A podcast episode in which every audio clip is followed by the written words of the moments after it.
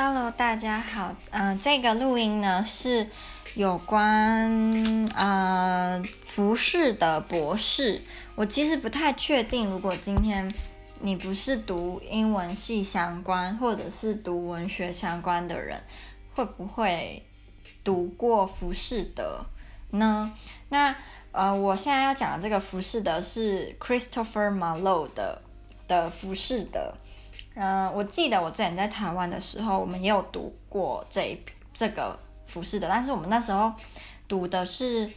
嗯片段，而且我记得好像不是老师叫我们在上课前自己读，是在课堂上老师带着我们看那个片段。我的印象中是这样，也有可能是我记错，但无论如何都不是读整整本。那我们，嗯，我来波兰之后发现，他们老的教授其实都没有在跟你客气的，就是都一次叫你读整本就是整本，他也不会像我在台湾的时候，老师会说，哦，一次就读十页，然后一次读十页，那可能一个一本小说就可能就上一一整个学期或半个学期，但是在这边就是一次就是一本，然后他也不会，嗯，就是帮你变成比较少的页数这样。那我以前读服饰的时候，其实我对于啊，服饰的印象就是没有到说非常非常的深刻，就是我记得它大概的大纲是什么，但比较细节一点的部分我就不记得了。所以这次让我再重新读一遍，我自己是觉得还蛮不错的。然后，嗯，因为这次又是读全部，所以把以前可能没有读到的部分都补起来了。那我大概讲一下它的大纲，就是。呃，浮士德呢，他是一个博士，然后他非常的博学多闻，可是他渐渐的，就是不满足于他所学到的东西，他认为他想要知道更多，然后因为他已经呃精通很多学科，所以他觉得那些学科已经没有挑战性了，他就想要在嗯、学习一些比较特别，所以后来他就去学魔法。那他在学魔法的时候呢，就是所谓的黑魔法，他就把恶魔的算是恶魔的呃奴隶里面比较高级的那种高呃那叫什么啊？奴隶里面比较高级的主管嘛，恶魔主管，他就召唤出了恶魔主管出来，然后他就跟主管说，反正中间还有一些小片段，那我就大概讲，就他就跟主管说，他想要用他二十四年的。嗯，就是他二十四年当中呢，他会能够随心所欲的差使这个恶魔主管，然后他想要什么，恶魔主管都必须要给他；他想要知道什么，恶魔主管也都必须要回答他。那他的代价就是他会把自己的灵魂跟身体。卖给路西法，就是那个恶魔主管的老大，所以就是地狱的老大，就是路西法嘛。然后他就说他会把自己的灵魂跟身体卖给路西法，可在这二十四年当中，他们就要满足他的所有要求。那后来，呃，当然路西法就同意啦。所以呢，服侍的他就用自己的血写了一个类似契约那样，就是说我把我刚刚讲的那那些写下来。那他后来就开始了他的嗯求学之旅嘛，就是他开始会一直问恶魔主管很多问题，然后恶魔主管基本上都会回答他，但是唯独有一一些问题是绝对不能问的，或者是你问了他不会回答，就是跟上帝有直接关系的问题。例如，浮士的博士就问说，嗯，谁创造了这个世界？他就说，呃，我记得他应该是说 Who created the world something like that。然后啊、我看他就说 Tell me who made the world。然后那个恶魔主管就说 I will not。然后浮士德就说告诉我。然后那个主管就说他不会跟他讲，因为在这里面他们认为是上帝创造的世界嘛，所以他身为恶魔，身为在地狱的一份子，他不能就是这样说，所以他就没有回答。然后在其实，在一开始的时候，浮士德他偶尔也会想说，诶，他是不是不应该要做这些事情？但是每当他有这些想法的时候，路西法跟那个恶魔主管都会跟他说，你不可以再想有关上帝的事情，你也不可以想好的跟 heaven 有关的事，你必须要想 devil 或者是想 evil 的 thing。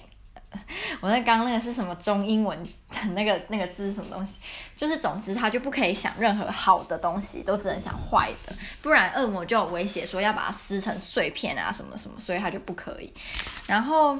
其实在里面呢有另外一个算是戏中剧中剧还是戏中戏，就是 subplot，就是这个浮士德呢，他有一个随从，那这个随从叫华格纳，那华格纳呢，他也看到自己的主人成功的召唤出恶魔，然后开始有魔法，然后无所不知之后。接近无所不知之后，他就学那个他的主人，他就学了一招一一招半式，然后他自己也召唤出了那个恶魔，然后他还甚至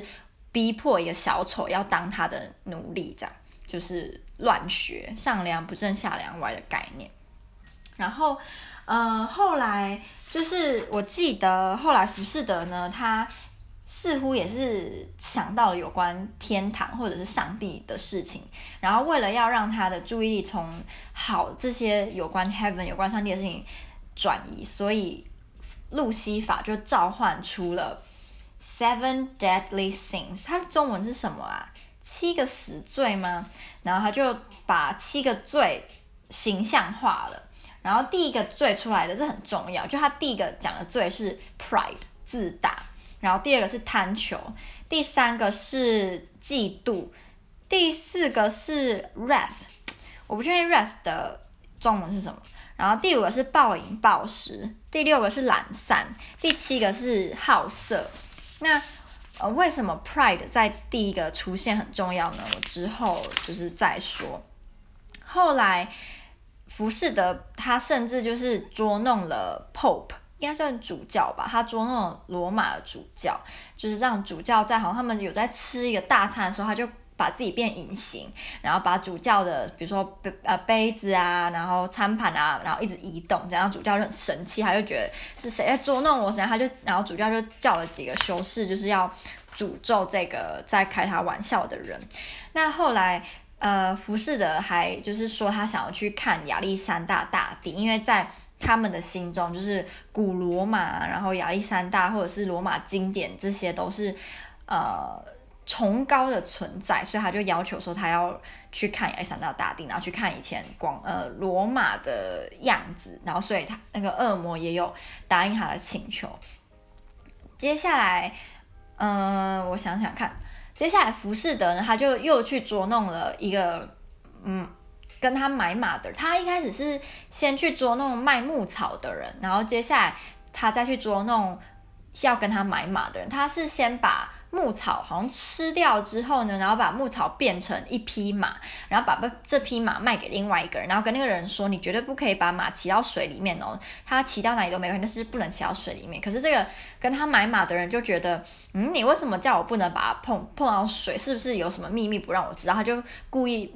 把那个马骑到水，结果那个马就变成了牧草，因为本来就是牧草变的，所以这些被他捉弄的就很生气，然后就要去找他理论。结果服侍者又捉弄他们一次，就是服侍者假假装睡着，然后那个跟他买马的人呢，就嗯把服侍的腿。拔断了一一只拔断，然后他就吓到，他就他就跑掉。后来他就还很呃很骄傲的跟别人说啊，我把服侍的一只脚就是弄断什么，但是那是服侍的故意让他用，他又用魔法把自己的脚变回来，所以就是他是没有怎么样。总之他就是捉弄了非常多的人。那在这个浮士德里面，应该最有名的呃一句话，这句话也是我在台湾的时候上课的时候印象最深刻，老师也说叫我们一定要记得的，就是。呃，浮士德他后来也又要求要看海伦特洛伊里面传说，就是全世界最漂亮的海伦。然后我记得他看那个海伦的时候呢，他就说了呃非常重要，然后也是最有名的几句话。我希望我可以找到。嗯，对，好，找到了。他看到海伦之后，他就浮士德就说。Was this the face that launched a thousand ships and burned the topless towers of Ilium？他就是说，嗯，这是那一张让千千艘船沉没的脸吗？总之就是一直在描述她的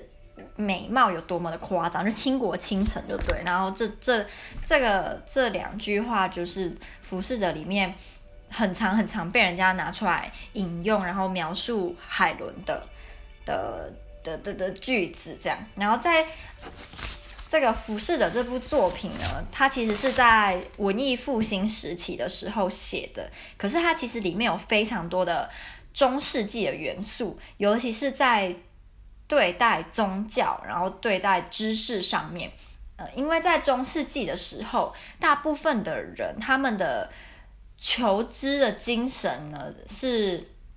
没有文艺复兴的人那么强，尤其他们会认为是世界上的所有事情。或者是创造这个世界的就是上帝，然后没有你，你是没有办法质疑的，因为你质疑的话，就代表你是异教徒啊，然后或者是呃你不虔诚啊，或者是你怎样，就是你绝对不可以质疑任何跟上帝相关的事物，所以等于说教宗或教会就是上帝在人世间的代表，那教宗跟教会所掌握的权力也是非常非常大的。但到文艺复兴时期的时候，他们开始质质疑。究竟他们这么相信所有一切是万物都是上帝造的，然后教宗跟教会是上帝在人间的代表，是正是正确的吗？是他们真的该相信的吗？所以在文艺复兴的时候，他们开始会用比较科学的角度去探讨任何的呃他们以前没有办法去了解事情，然后。在这个服饰的里面就有非常多，我刚刚说有中世纪的影子，有文艺复兴的影子。例如，在服饰的有好天使跟坏天使，他在时不时会出现，然后好天使就会说：“浮士德啊，你要赶快忏悔，你要跟上帝忏悔，你不可以再继续这样堕落下去，上帝会原谅你的。”然后坏天使就会说：“你继续做，继续做没有关系，继续想不好的事情，等等等。”那这个就是非常非常中世纪的元素，因为。中世纪的时候的戏剧很发达，就是 drama。可是，在中世纪的时候，drama 是用来有点类似宣传教会，然后让教会教育人类，嗯，教育他的教徒的一种方式。他们就会在剧里面。放入非常多跟宗教有关的元素，或者是教导人类说，嗯、呃，你不可以做什么事情，不然你会下地狱哦。那你做什么什么就可以上天堂。那这个 good and bad angel 就有这种意味，就是他让你知道说，good angel 讲的话就是你该做的，那坏天使讲的话就是你不该做的。他就有点在教导你。然后接下来还有一个就是他在里面，呃，他不是想要去看罗马，想要看亚历山大大帝嘛？那这也是非常非常文艺复兴的。的观念，因为文艺复兴时就是想要回复到以前罗马那么光辉的年代，那个有柏拉图、有亚里士多德啊等等，所以那个年代是他们文艺复兴时期的学者非常非常推崇的一个时代，所以里面出现的无论是什么特洛伊的故事啊、亚里士多德、柏拉图啊、亚历山大帝啊，都是因为文艺复兴的时候大家都非常非常崇拜。那个时期的人，接下来刚刚提到那个 Seven Deadly Sins，它也是一个非常中世纪的概念，因为它就是也很明确跟你说，你不可以成为这些人或有这些特质，不然就会下地狱。因为地狱天堂本来就是一个非常非常中世纪的概念。